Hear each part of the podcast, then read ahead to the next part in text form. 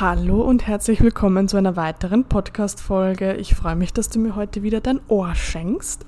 Ich möchte heute mit dir über ein Thema sprechen, das mich in den letzten Tagen erreicht hat. Es geht darum, wie wir denn mit einer Über- bzw. Unterbetonung in unserem Geburtsbild umgehen. Das heißt, wenn wir ein Element über 30 Prozent haben, beziehungsweise wenn wir ein Element unter 30 Prozent haben, das heißt über 30 Prozent wird logischerweise als überbetont ähm, gewertet und unter 30 Prozent ist eine Unterbetonung. Wie wir mit dem Ganzen umgehen, das war für mich am Anfang auch etwas verwirrend, wenn ich mich da zurückerinnere und deshalb möchte ich dir das Ganze einfach mal näher bringen. Ich hoffe, du hast in dieser Folge wieder viele neue Erkenntnisse und wünsche dir viel Spaß beim Zuhören.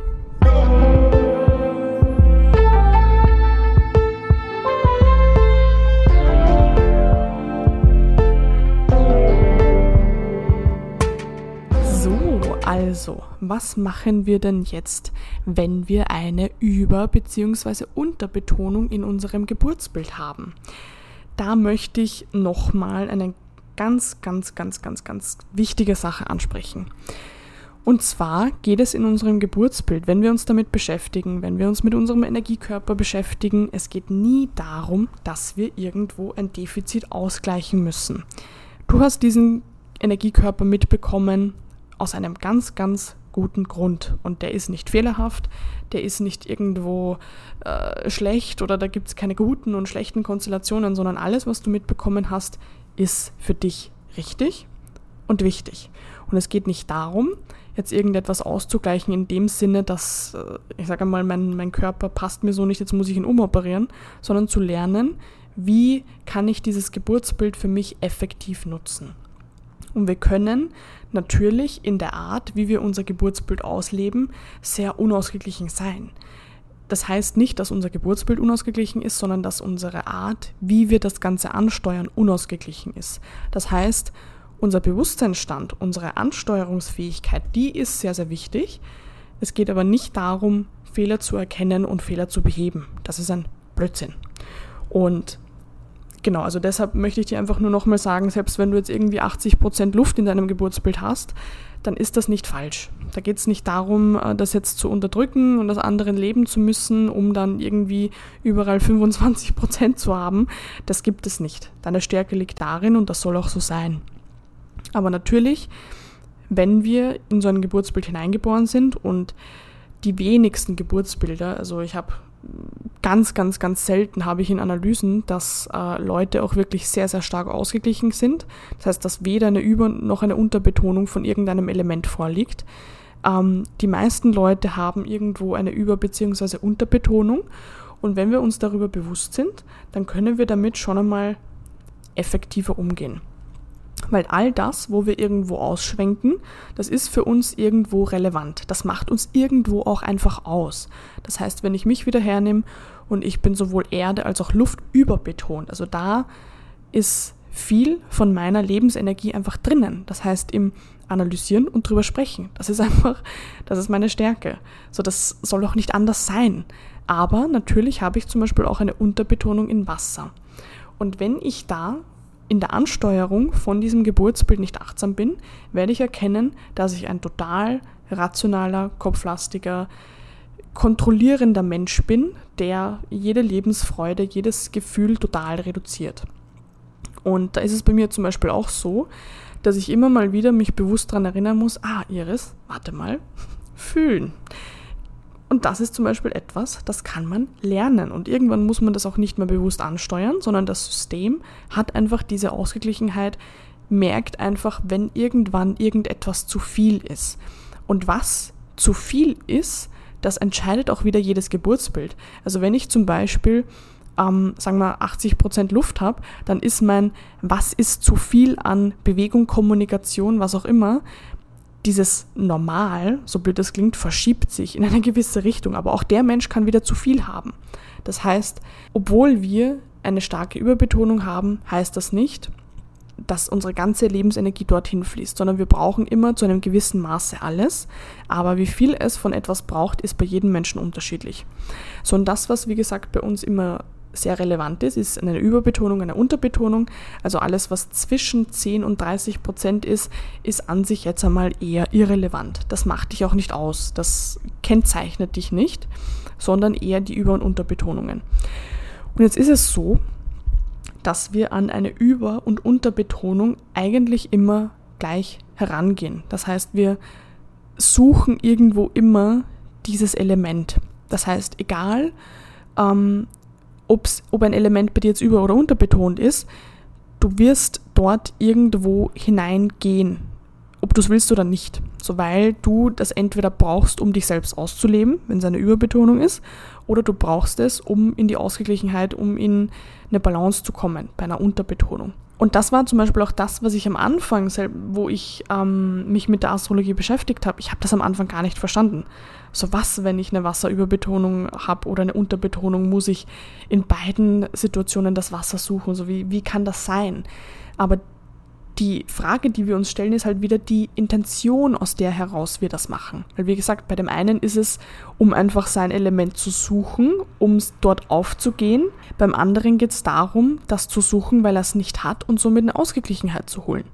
So, jetzt habe ich eh schon ein bisschen angeschnitten. Das heißt, wenn wir zum Beispiel eine Wasser-, Über- oder Unterbetonung haben, dann werden wir oder sollten das physische Wasser suchen. Also wirklich auch schwimmen zu gehen, äh, am besten in natürliche Gewässer, in eine Badewanne. Generell ist es auch wichtig, genug zu trinken. Und ich weiß, es klingt vielleicht ein bisschen äh, paradox. Für mich war das auch so, so was, was hat das alles damit zu tun? Aber das Wasser um uns herum ist einfach enorm wichtig, um das Wasser in uns auch zu regulieren. Und wenn ich kein Wasser im Innern habe, und das habe ich zum Beispiel, ich habe eine Unterbetonung, dann tendiert man halt auch einfach dazu, wenig zu trinken. Weil man wenig Wasser energetisch im Innern hat, ähm, sucht man das Wasser auch nicht. Und das ist auch der Unterschied, wenn man zum Beispiel eine Über- oder Unterbetonung hat. Bei der Unterbetonung wird es einen nicht auf natürliche Weise dorthin ziehen, sondern man muss sich selber vielleicht ein bisschen pushen. Was beim Wasser auch noch wichtig ist, dass man sich wirklich Zeit einräumt für sich alleine, wo man auch nicht jetzt irgendwie sich unterhalten lässt oder dann in Gedanken schwebt, sondern wirklich Zeit, wo man einfach nur existiert. Und ich weiß, es ist für manche total weit hergeholt. Wie kann es denn sein? Der Verstand äh, wird ja immer denken, bla bla bla. Ja, aber wenn du ihm keine Aufmerksamkeit schenkst, wird auch er nach einer gewissen Zeit einfach ruhig und dann existierst du einfach nur. Und das zum Beispiel, generell ist das Wasser auch die, das Element, die, die Seele des Lebens, das Element des Lebens. Und es geht einfach ganz viel darum, Bezug zum eigenen Kern herzustellen. Das heißt auch, ich sage mal, sich mit seinen eigenen Gefühlen zu beschäftigen, jetzt nicht darüber zu sprechen und darüber nachzudenken, sondern einfach in sich hineinzublicken. Und das war's. Das an sich ist Fühlen. Das ist für einen sehr rationalen Menschen, und das kenne ich sehr, sehr gut, so weit hergeholt. So, was soll ich da machen? So, was bringt das? Was, ich muss ja irgendwie was damit tun. Nein, du musst nichts tun, du musst es auch nicht verstehen. Du musst einfach nur nach innen blicken und das an sich ist Wasser. Und du wirst dann auch erkennen, dass genau in diesem Raum, wenn du dir diesen Raum auch gibst, ganz viele Erkenntnisse, ganz viel Klarheit kommen kann. Wenn wir eine Erde über- oder Unterbetonung haben, dann suchen wir die Natur. Das heißt wirklich den Wald, den Erdboden, also auch alles, was mit Erden zu tun hat, kann da enorm helfen.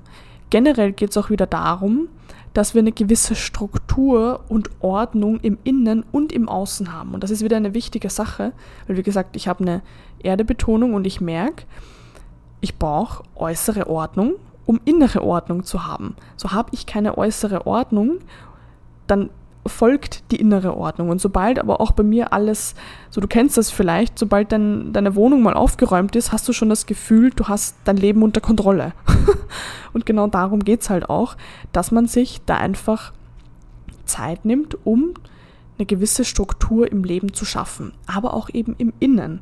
Und das ist ganz, ganz wichtig und das erkenne ich auch immer wieder bei Menschen, die keine Erde im Geburtsbild haben, dass die total, ähm, wie soll ich sagen, ich will nicht sagen labil sind, aber dass sie einfach sehr rastlos sind. Also Erde ist ja auch an sich die Ruhe, die Stille, die Belastbarkeit, die Regungslosigkeit. Also auch wenn man sich wieder die Elemente anschaut in der freien Wildbahn, dann ist Luft in Bewegung, Feuer flackert, Wasser fließt. So die Erde ist eigentlich das einzige Element, das starr ist, das sich nicht bewegt, das stabil ist. Und Leute, die zum Beispiel keine Erde haben, müssen wirklich daran arbeiten, dass sie immer wieder, wenn sie abschweifen in Gefühle, in emotionale Ausbrüche, in Gedankenkarussells, dass sie sich immer wieder zu sich selbst holen. Und das ist zum Beispiel auch mit innerer Ordnung gemeint. Das heißt, auch daran zu, zu arbeiten, Gefühle einfach sein, da sein zu lassen und nicht auszuticken, so blöd das jetzt klingt. Das ist enorm wichtig. Das heißt, auch da beim, beim, bei der Erde geht es wieder darum, sich einfach Zeit für sich alleine zu nehmen. Also das Erde ist ja auch wieder ein, ein weibliches äh, Element. Da geht es wieder darum, auch im, nach innen zu blicken, im Innen Ordnung zu finden. Und da brauchen wir halt auch wieder die Zeit alleine in Stille, damit sich Dinge überhaupt ordnen können. Wenn wir eine Luftüber- oder Unterbetonung haben, dann sollten wir die Kommunikation, den Austausch, Spontanität, Freude und Bewegung suchen. Das heißt, ich nehme zum Beispiel meine Mama als, äh, als Beispiel, die hat ganz, ganz viel Erde. Und dann habe ich mir auch mal so vorgestellt, wieso, wenn man so die Wien-Karte hernimmt, wieso ihr Bewegungsmuster ist. Und dann gibt es äh, so diese ganz dicke Linie von Arbeit zu nach Hause, dann vielleicht noch so eine Linie zum, äh, zum, Einkau zum Einkaufen und das war's. Also da passiert seit Jahrzehnten sonst halt einfach nichts. Und wenn man so meine Linie hernimmt, dann nimmt man erstmal so die Weltkarte und selbst da, wenn ich an Orten bin, ist, passiert da wieder ganz, ganz vieles. Und das ist zum Beispiel meine Luftüberbetonung. Also da habe ich enorm viel Bewegung einfach. Und ich rede da auch wirklich von physischer Bewegung, von mentaler Bewegung und von kommunikativer Bewegung. Also alles, wo es um den Ausdruck geht, ist da einfach enorm wichtig.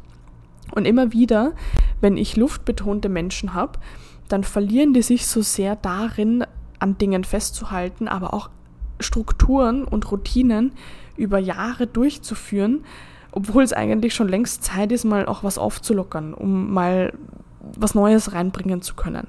Und das ist zum Beispiel bei einer Luftunterbetonung, aber auch bei einer Luftöberbetonung sehr, sehr wichtig, dass man da einfach wirklich Bewegung hat auf allen Ebenen.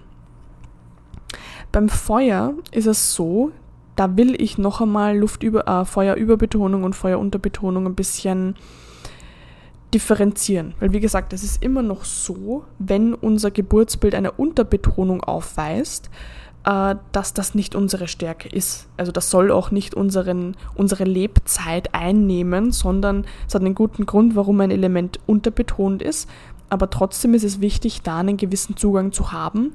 Und wenn das Leben zum Beispiel von dir verlangt, dass du Gefühle zeigst oder dass du spontan bist und du kannst es nicht, weil es in dir einfach ein Schatten ist, dann ist es blöd.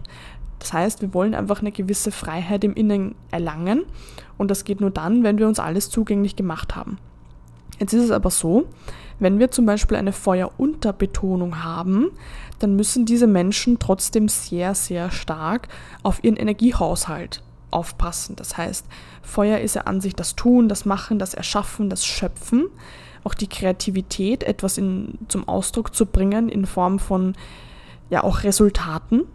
Und da ist es natürlich so, wenn ich jetzt ein feuerunterbetonter Mensch bin, äh, dass es jetzt nicht für mich bedeutet, dass ich da jetzt komplett über meine Grenzen drüber gehen muss und, oh ja, äh, ich ziehe durch und, und Durchsetzungsfähigkeit und Zielstrebigkeit, bla bla bla. Darum geht es nicht, ähm, sondern dass man einfach ja auch zu einem gewissen Maße Vertrauen ins Leben findet. Und ich weiß, es klingt vielleicht ein bisschen blöd, aber Feuer ist auch Positivität. Feuer ist Lebensbejahung. Und wenn wir kein Feuer haben, dann rutschen wir oft in so ein, ja, das in eher eine pessimistischere Lebenseinstellung. Und da auch wieder Vertrauen ins Leben zu haben, rauszugehen, Dinge zu tun, ähm, auch eben ins Tun zu kommen, etwas zu erschaffen, sich was zuzutrauen, darum geht es eher. Und nicht, dass man sagt, oh, jetzt, äh, weiß ich nicht, mache ich nach meiner 10-Stunden-Schicht jetzt aber noch meine Ausbildung, weil ich will mich selbstständig machen. Darum geht es nicht. Es geht nicht darum, äh, seine energetischen Grenzen zu überschreiten, sondern, wie gesagt, ähm, ins Vertrauen, ins Tun, in die Positivität hineinzukommen. Und logischerweise bei einem feuerbetonten Menschen geht es darum, ähm, dieses Feuer natürlich einerseits zum Ausdruck zu bringen, also etwas zu haben, worin man einfach Wichtigkeit sieht, etwas, wofür man kämpfen kann, etwas, wofür man diese hohe Energie auch einsetzen kann. Ähm, natürlich geht es da auch wieder darum zu unterscheiden, welcher Kampf, Kampf ist sinnvoll, ähm, wo verbrenne ich mich einfach nur selbst, weil auch da, wie gesagt, gibt es wieder ein über drüber schießen.